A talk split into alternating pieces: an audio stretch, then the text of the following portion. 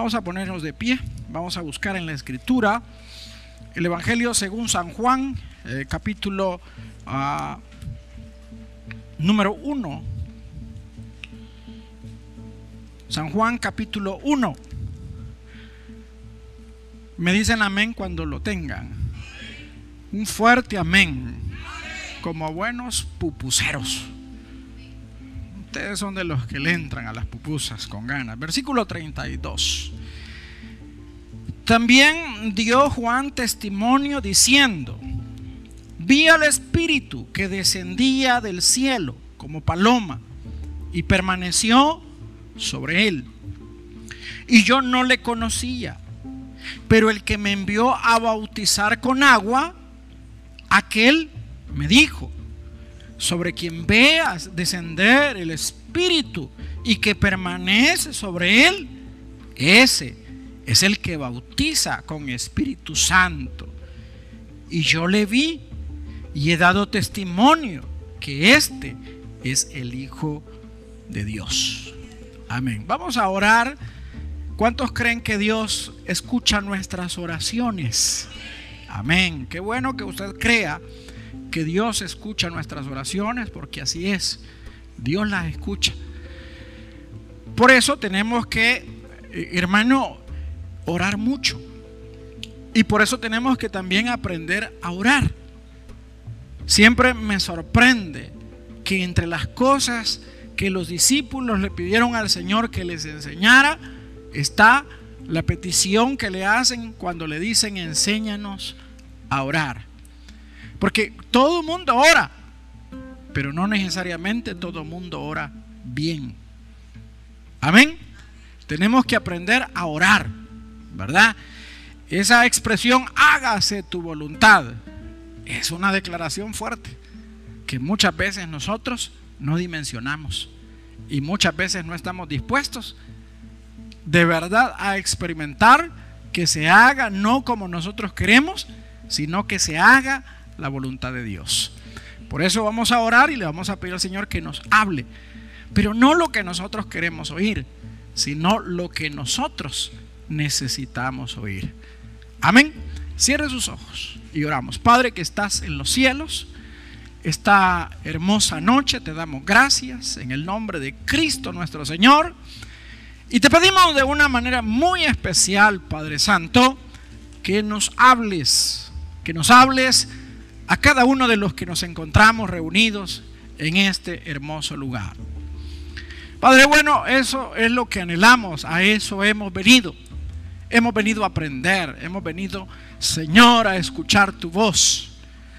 Lo necesitamos, Señor. Lo necesitamos para poder crecer. Lo necesitamos para poder madurar. Lo necesitamos para poder desarrollarnos, Dios. Ayúdanos. En el nombre de Cristo te lo suplicamos. A ti la gloria y la honra. Amén. Y amén. Puede tomar su asiento. La semana pasada estuvimos hablando acerca de la obra del Espíritu Santo en la iglesia. Y ahora quiero que hablemos acerca de la vida, de, eh, la obra del Espíritu Santo en nuestra vida, de manera personal, no de manera colectiva. Porque a veces, hermano, nosotros tenemos la idea de que el Espíritu Santo se manifiesta solamente en la colectividad. Solamente en la colectividad. Y entonces nosotros estamos esperando el culto. Fíjense lo que yo escucho muy seguido. En, algunas personas dicen, eh, por ejemplo, los, los que sirven y, de repente les toca servir en áreas en las que no, no tienen mucha exposición a, a, este sitio, a este, a este recinto. Dicen, yo necesito llenarme, dicen. Yo necesito llenarme, dice. Ahora bien, eso hasta cierto punto está bien, hasta cierto punto. Porque la gente se imagina que en la colectividad el Espíritu Santo se manifiesta. Y entonces la gente eh, de verdad puede estar en su casa enfermo y decir, ay, cómo necesito del Espíritu Santo, pero no puedo ir a la iglesia. Porque piensan que el Espíritu Santo solo se va a manifestar aquí, en este lugar. Ahora, esa es una percepción que tiene mucha gente, incluso gente que tiene años de estar en la iglesia. Andan buscando reuniones grandes, reuniones masivas.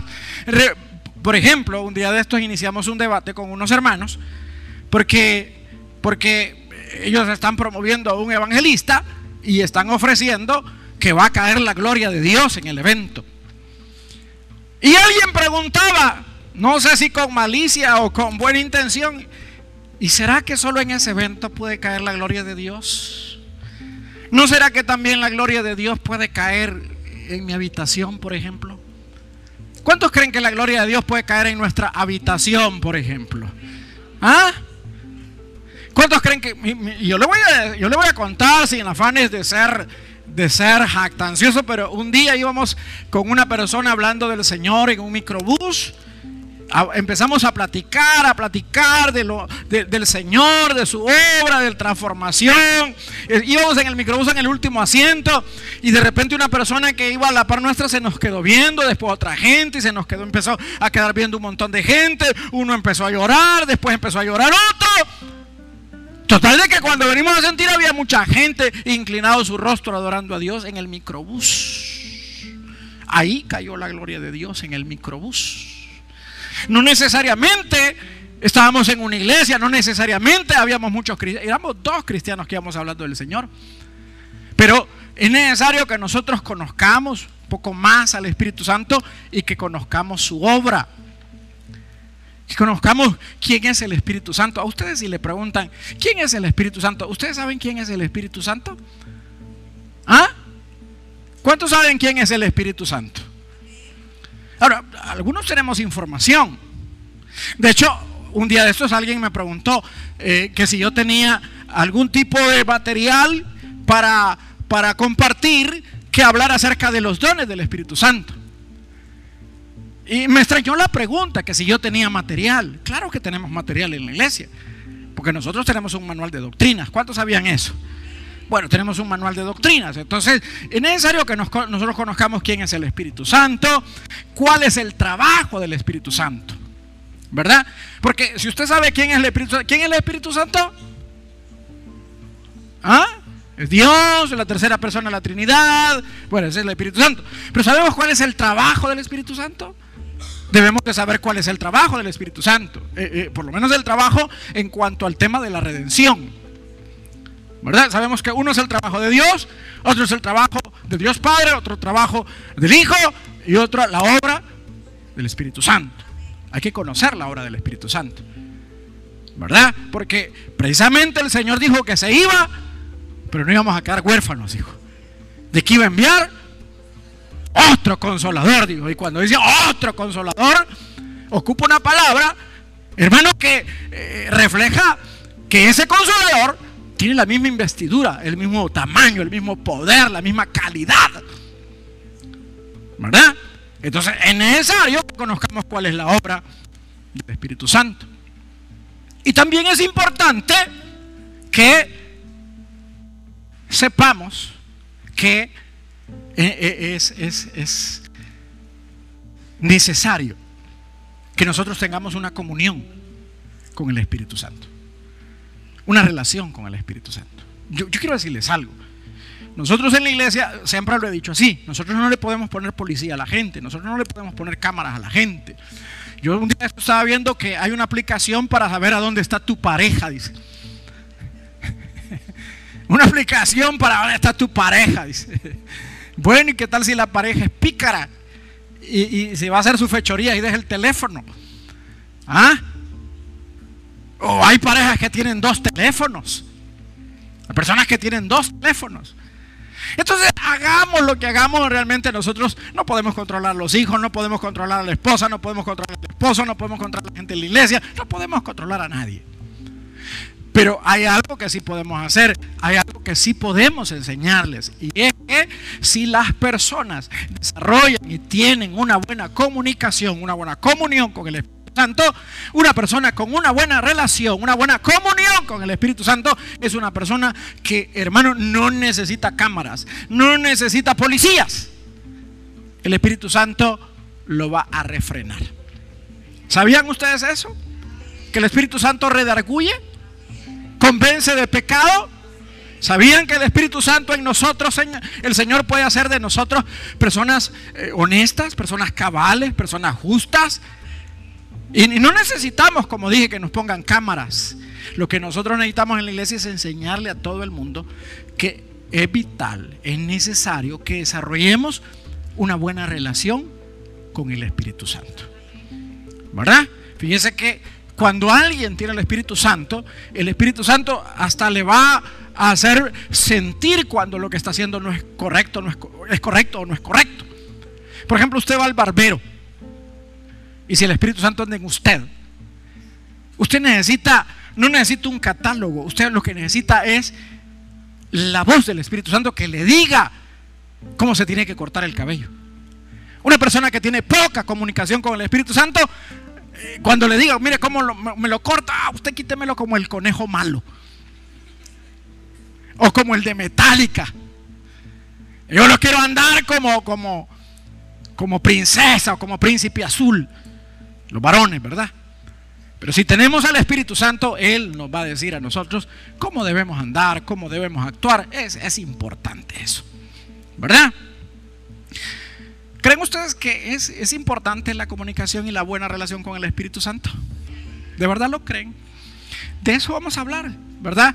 De su obra, cómo nos ayuda una buena comunicación, una buena relación, cómo nos bendice tener una buena comunicación con el Espíritu Santo. Tenemos acá que en el versículo 33, el Señor dice, y yo no le conocía. Es interesante. Eh, que en el versículo 33 Juan diga que él no conocía y, está hablando de Jesús, porque en el, en el 32 dice, también Juan dio testimonio diciendo, vi al Espíritu Santo que descendía del cielo como paloma y, permaneció sobre él. ¿Quién es ese él? ¿Quién es ese él? Jesucristo. Así que de Jesucristo está diciendo Juan, y yo no le conocía, dice.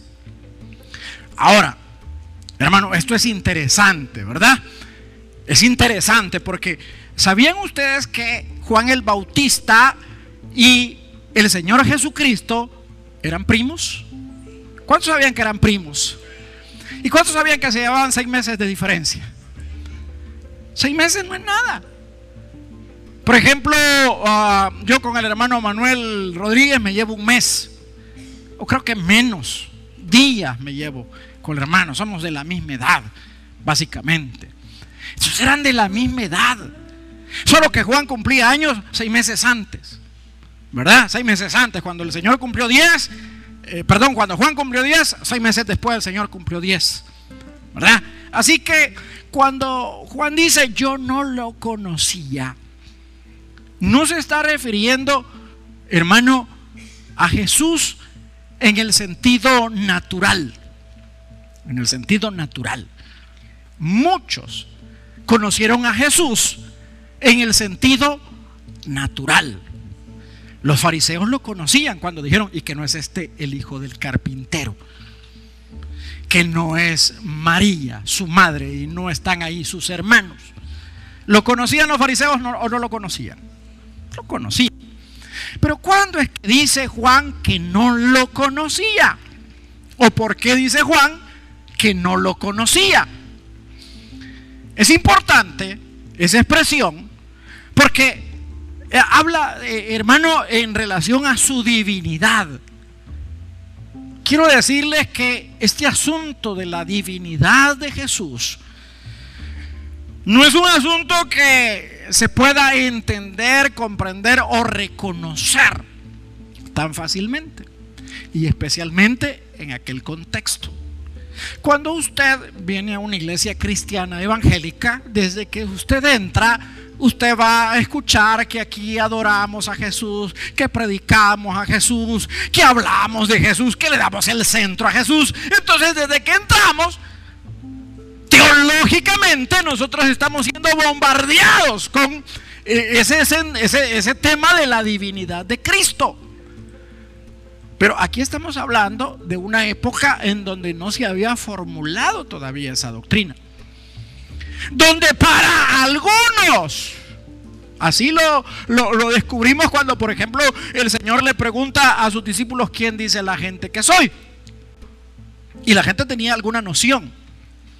Unos dicen que tú eres Juan el Bautista, otros dicen que tú eres el profeta, otros dicen que eres Elías. Eso es lo que la gente más o menos al ver sus portentos, sus milagros, sus hazañas, sus manifestaciones, esas eran las conclusiones a las que la gente llegaba. Pero esas conclusiones no eran conclusiones colectivas ni eran conclusiones producto de eh, eh, el entendimiento, del razonamiento. De hecho, hubo un momento donde el Señor cuestiona a Pedro y le dice, eso es lo que la gente dice, pero tú quién dices que soy. Entonces viene Pedro y le dice, tú eres el Cristo, el Hijo del Dios viviente. Y viene el Señor y le dice, Pedro, eso no te lo reveló carne ni sangre, le dice. Ahora vea, porque es necesaria la obra del Espíritu Santo, el obrar del Espíritu Santo en la vida del hombre.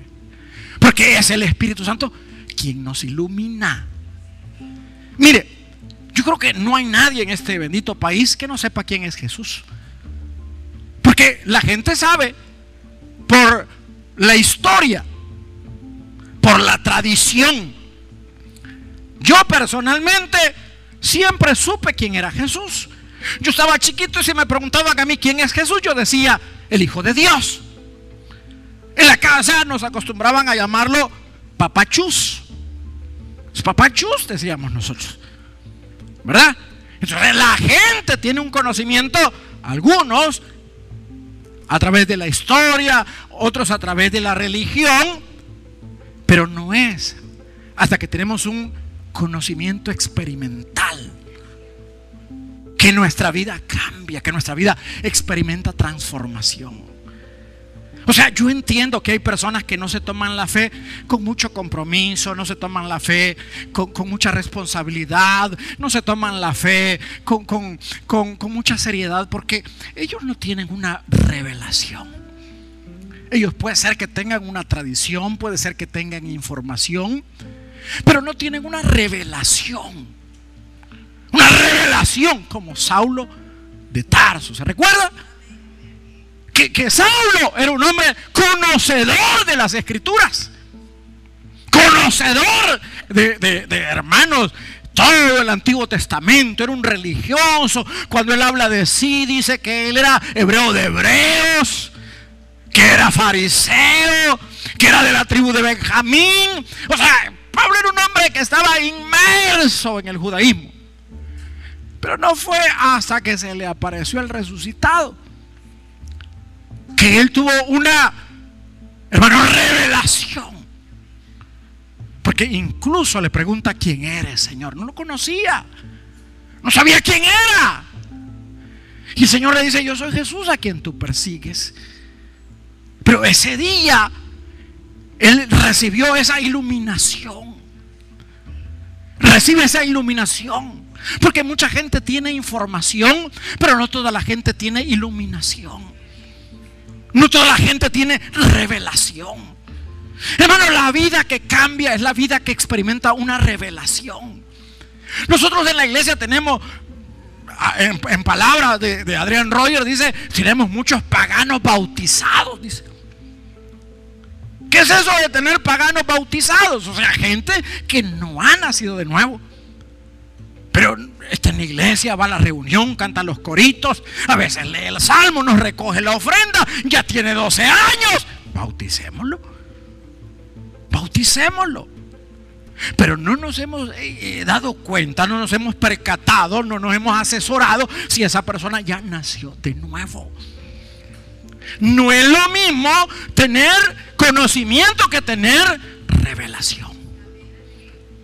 Siempre me ha impresionado Hermano, cuando llegan los sabios, que dicho sea de paso, no eran tres, ni eran reyes, ni eran magos, ni se llamaban Melchor, Gaspar, ni Baltasar, ni uno era prieto, ni el otro era chele, ni el otro era chino.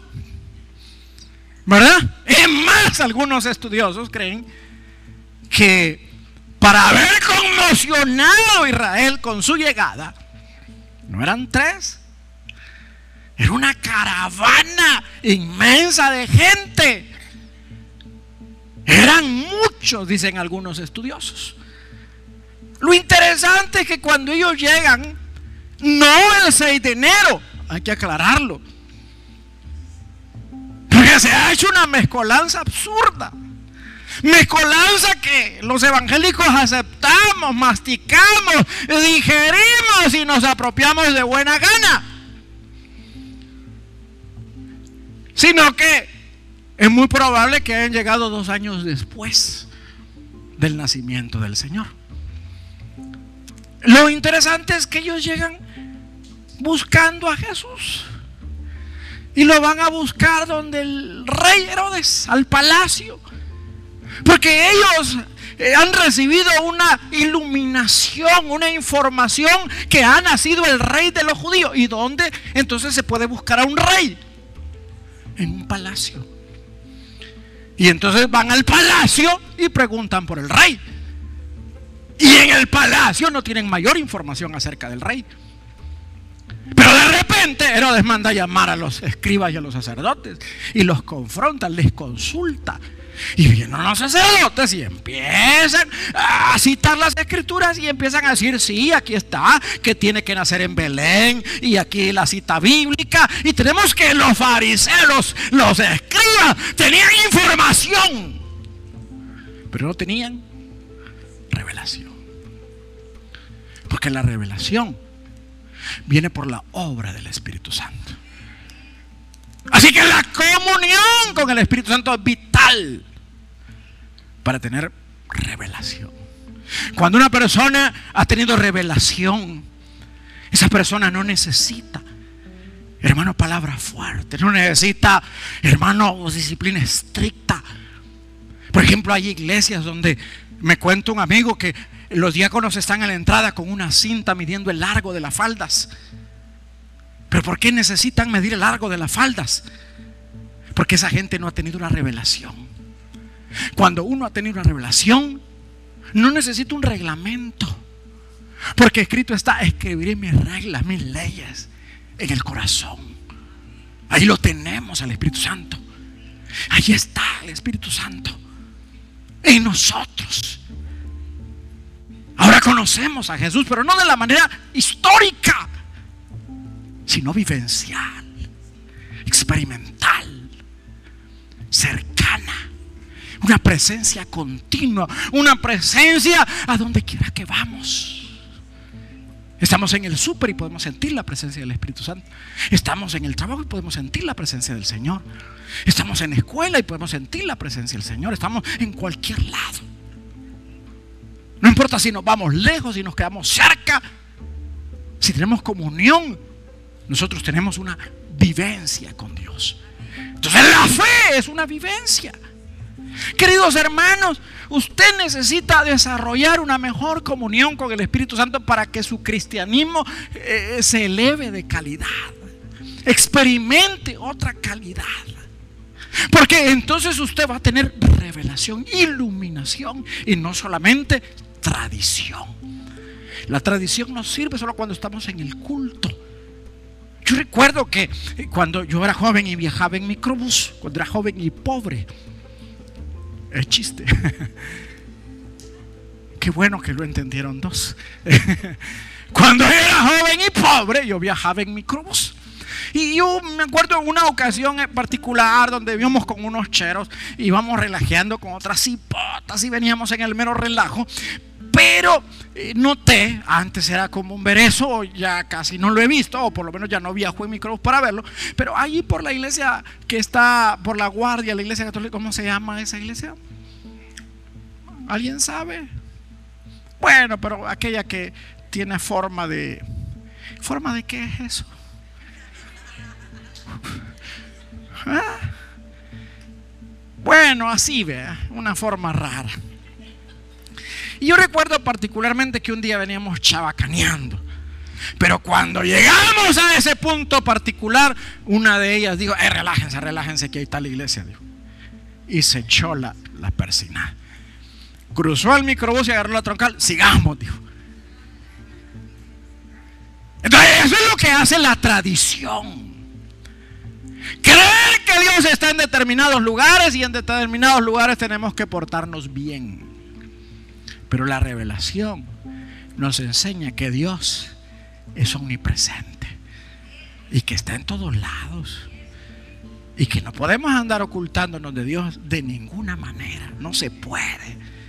Entonces el que tiene revelación tiene una idea más clara acerca de Dios, una manera, una forma más especial, una, una manera más correcta, una dimensión o una revelación de, una dimensión diferente, hermano, un conocimiento distinto, como Pedro que en la barca, después de que lo vio hacer un milagro, se echa al suelo, se postra y le dice, apártate de mí, que soy hombre pecador. Pero producto de qué? De una revelación.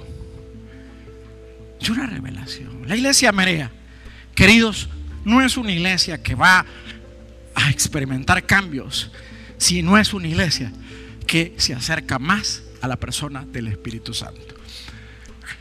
Luego dice también Dios Juan testimonio diciendo, vi al Espíritu que descendía del cielo como paloma y permaneció sobre él.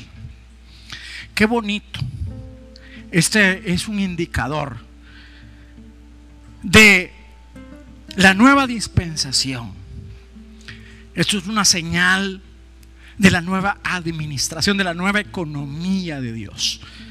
Porque en el antiguo tiempo el Espíritu iba y venía, iba y venía, iba y venía. Sansón era fuerte cuando venía el Espíritu, pero cuando el Espíritu lo dejaba, entonces Sansón era un hombre común.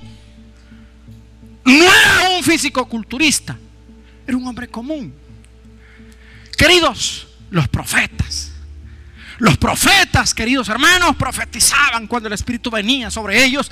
Y cuando el Espíritu venía sobre ellos, queridos hermanos, estos hombres hablaban eh, en lenguas, eh, hermanos profetizaban y, vivían experiencias sobrenaturales. Pero una vez el Espíritu se iba, se quedaban como hombres comunes. Entonces vemos acá que el Espíritu Santo desciende, pero se queda. Se queda. Estos eran especiales solo cuando el Espíritu estaba, pero cuando los dejaba, eran hombres comunes. En esta nueva dispensación, en esta economía. El Espíritu Santo no viene y va, no viene y va. El Espíritu Santo viene y se queda. ¿Cuántos sabían que somos templo y morada del Espíritu Santo? Sí, templo del Espíritu Santo y morada del Espíritu Santo. Templo y morada. Templo y morada. O sea, ahora el Espíritu Santo viene y se queda con nosotros. Eso nos indica, hermano, que hay un agente santificador en nosotros. Oiga eso. Oiga eso. Yo no me vuelvo santo por venir a vigilias, por venir a todos los cultos, por hacer ayunos, no. Yo me santifico. Cuando, hermano, desarrollo esa sensibilidad, en primer lugar de saber que hay alguien divino que vive en mí. Aquí conmigo, aquí conmigo. Por eso la escritura dice, no contristéis al Espíritu Santo que esté en vosotros. Hay que tener el concepto claro de que Él no viene y va. Incluso en la iglesia de repente cantamos, ven, ven, ven. Pero eso es una contradicción, porque vino y se quedó. ¿Vino? ¿Cuándo vino? ¿Cuándo fue el momento histórico que vino? No, no, el momento histórico, cuando vino. ¿Ah? ¿Qué clase de iglesia somos nosotros? Pente, pentecostales. ¿Cuándo vino el Espíritu Santo en esta nueva dispensación? ¿Cuándo fue? ¿A dónde fue? Ah, ¿No saben a dónde estaban los discípulos? ¿A dónde? ¿Cómo se llama el lugar? ¿Y qué estaban haciendo? Y vino y se quedó. Amén. Amén. Amén. No se fue. Se quedó. Y el profeta Joel dice que esta es una promesa para todos. Para todos vuestros, hijos soñarán sueños. Mire, hermano, nosotros hemos descuidado tanto eso. Y yo le doy fe, yo le doy testimonio. Eh, en mi época de juventud, el Espíritu Santo ahora ha desarrollado conmigo una nueva relación. Pero en mi juventud, la relación que yo tenía con el Espíritu Santo era bien interesante porque yo soñaba mucho. Mire, hermano, yo soñé la he soñado la caída de dos grandes líderes espirituales. En el momento no lo, no lo, no lo discerní. Eh, soñé la fundación de esta iglesia seis años antes de la fundación de esta iglesia. No lo discerní en el momento. Después, después el Señor, ah, esto significaba el sueño. Hermano, pero, pero no solo yo. Hermano, yo tenía amigos. Mis amigos, mis cheros. Con los que saludaba, con los que salíamos a chotear, con los que salíamos a dar vueltas. Mis amigos en los cultos. Eh, yo nunca tuve ese don. Siempre me gustó. Siempre lo pedí. Pero mis amigos, muchos de ellos profetizaban. ¿Oyó eso? ¿Oyó eso? Entonces uno iba al culto, porque eso es poderoso, hermano. Llegar a un culto y que la gente, hermano, llegue a meterse con Dios. Que la gente llegue a meterse con Dios. Yo tenía un amigo que a mí me gustaba sentarme con él porque, mire, ese cuando terminaba el culto dejaba un charco ahí que tenía que llegar a trapear. Así lloraba. Y se pasaba toda la alabanza cantando, amén, con sus ojos cerrados, hermano, adorando. Estaba pendiente de lo que estaba pasando alrededor de él. Y ese a veces de repente le decía a uno, ay, no te vi en el culto. Ay, no fregué, no a la par tuya estado, pues. Ay, no me fijé de ese. ¿Y sabe por qué no se fijaba? Porque no llegaba a pajarear. No llegaba a ver si había llegado la fulana o el mengano. Llegaba a adorar. Y yo me sentaba a la par de ese bandido, porque cuando ese bandido empezaba a adorar, hermano, aquello, eh, porque se ha, fijado que, hay ciertas ah, como, como emociones que se transmiten. Cuando hay gente que está brava, que se le cae viendo a uno, cara de limón. De repente uno empieza a estirar también, uno está feliz, y de repente, como está a la par del al o se duerme. Estaba a la parte de los dormidos. de repente uno se le queda viendo al dormido. Y cuando se duerme uno también. A mí me gustaba sentarme donde estaba el fuego. A donde esté, yo llegaba al culto a ver dónde está el fuego. A ver, las viejitas estaban en medio del fuego. Y yo me iba a sentar cerca de los viejitos porque los viejitos tenían el fuego. Y si los jóvenes tenían el fuego, yo me iba a sentar con el fuego. A mí no me importaba si no conocía o no conocía. Yo quería fuego. Y yo no me quería distraer. Entonces yo me sentaba y empezábamos a adorar. Y empezaban los hipotes a profetizar, a hablar en lenguas, unas lenguas tan preciosas. Yo no sé si usted alguna vez ha hablado del idioma del cielo. ¿Ah? ¿Cuántos han hablado del idioma del cielo alguna vez? ¿Ah? Ni saben. Ni saben porque andan más pendientes de las historias de Instagram de la nueva canción de la Shakira. Eso ha sido el comentario de todo el día del mundo. Del mundo. Pero hermano, después de un buen culto de fuego, uno salía renovado. Después de un buen culto de fuego uno salía santificado. Mire, yo no sé cuántos de ustedes lo hicieron alguna vez, pero yo después de un cultazo poderoso, algún amigo se me acercó y me decía, hey, vámonos aparte y predicamos en el bus. Va, andamos para el pasaje. Vámonos aparte y nos vamos predicando. Porque cuando uno ha tenido experiencias con el Espíritu Santo, uno no sale con ganas de irse a amontonar la bicha. Sale con ganas de ir a ver a predica. Porque cuando permanece sobre nosotros, no, no viene solo a ratitos, o sea, no viene solo al culto y en no, viene y permanece. Y cuando permanece en nosotros, hermano, la cosa cambia. Se siente chévere. La santificación no es una carga. Porque hay gente que la santificación es una carga. Duran tres, cuatro días santos y al quinto se van al mundo y reconcilian y otros dos. Y algunos que ya se quedan en el mundo y se quedan solo como religiosos. Pero cuando el Espíritu Santo se queda en nosotros, la compañía del Espíritu Santo en nosotros, la permanencia del Espíritu Santo en nosotros, hace de nosotros personas diferentes, personas nuevas, buena gente. O sea, ya no nos andamos peleando con el vecino, ya no andamos peleando con la familia. Si llega el hermano y dice, quítate ese mi asiento, como un hombre con gusto. Mira, ya no sobró comida para vos, no importa, madre. Mira, voy a poner la noticia, ya no, ya no vamos a ver la prédica. Pues no hay problema, el Espíritu Santo en nosotros. Pero cuando andamos, en la carne, medio que se nos tope en el pical alguien.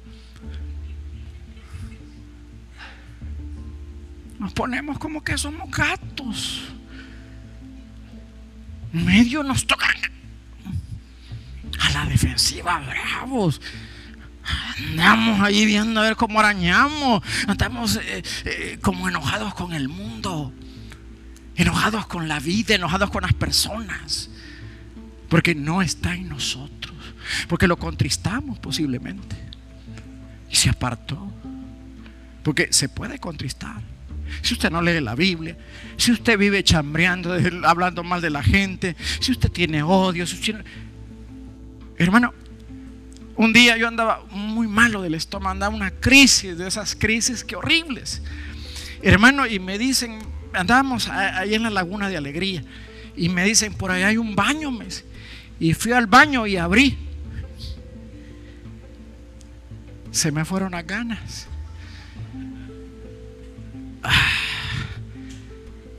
Imagínense que le digan, entra hombre, y ahí te voy a traer el almuerzo. Ahí aproveché y comí. Y si no tenés donde dormir, ahí quédate. Usted sería capaz de vivir en esa podredumbre. Usted que es chuco, que no se baña. Usted que es humano, que es hueso, que es carne, putrefacta, pecadora.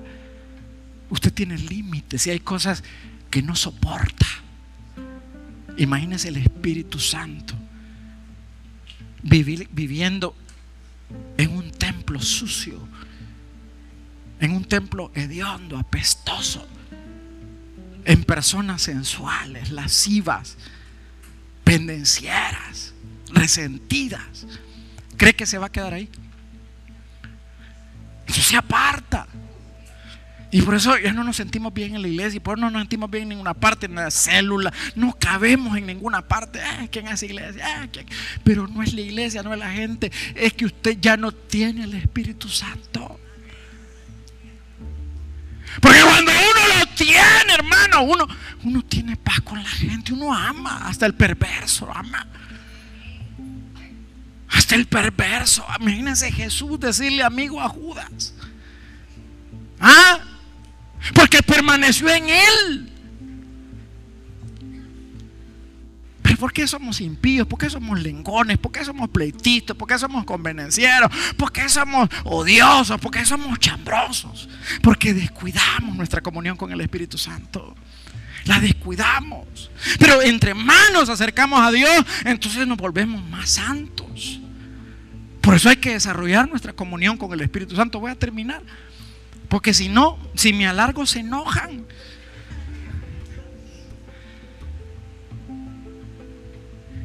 Y yo le vi. Y he dado testimonio de que este es el Hijo de Dios. Cuando el Espíritu Santo se queda en mí, no solamente me ilumina, no solamente me santifica, sino que también me fortalece. Cuando se queda en mí, Hermano, Ya nosotros no andamos tan ensimismados. Discúlpame hermano, pero hay gente que cree que toda la historia se trata de ellos. Pero toda esta historia se trata de Cristo. Cristo es el centro, el único protagonista en esta historia. Nosotros ni siquiera somos personajes secundarios. Tal vez llegamos a extras. Y de quien tenemos que dar testimonio de Él.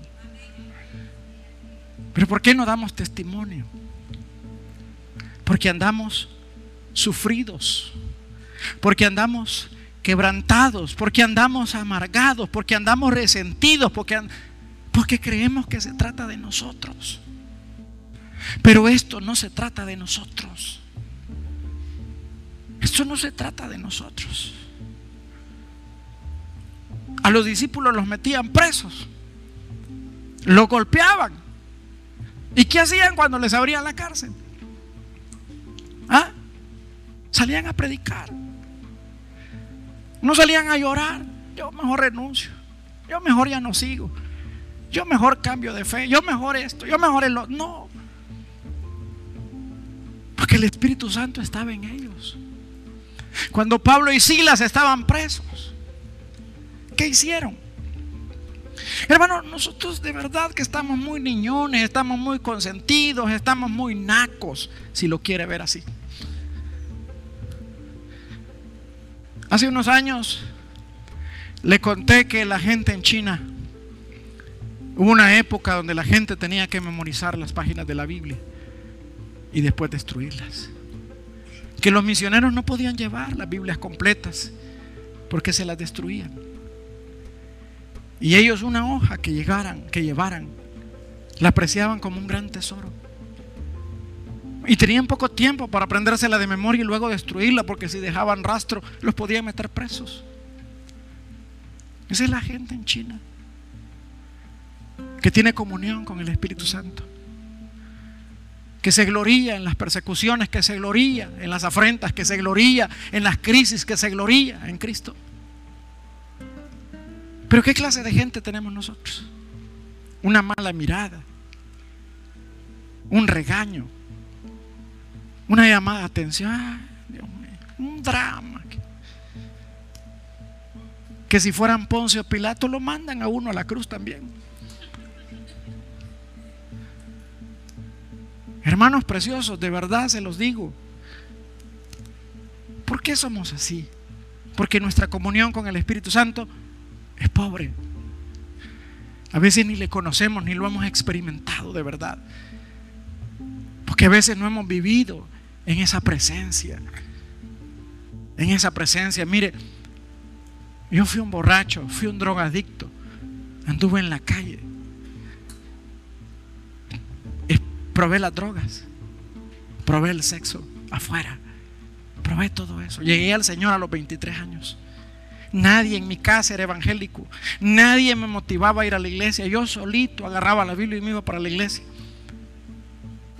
Pero sabe que en la iglesia yo tuve problemas, tuve dificultades, no me llevé bien con muchos hermanos, me, censuraron, me regañaron, me disciplinaron, pasé por muchas etapas diferentes. Y yo tuve la opción, como cualquiera, de volver atrás. Pero cuando yo leí ese, versículo donde el Señor le dice a Pedro, ¿te, quieres ir para atrás? Y, Pedro le dice, ¿a quién iremos?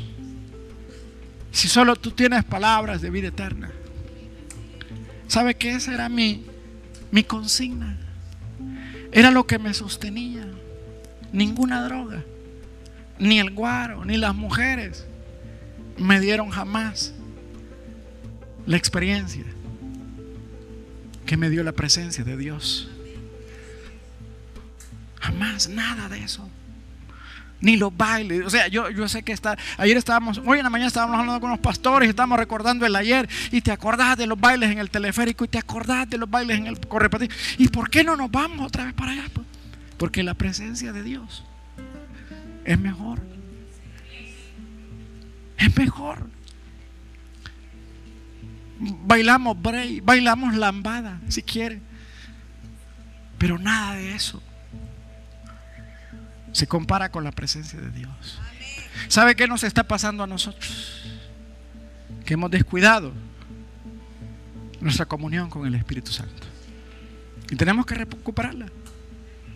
Y tenemos que fomentarla. Y tenemos que fomentarla desde aquí. Alguien dijo, el fuego comienza en el altar. Aquí tiene que comenzar el fuego. Así que si usted quiere, querido hermano, de verdad tener una mejor calidad de vida cristiana, lo mejor que puede hacer es acercarse al Espíritu Santo. Cierre sus ojos.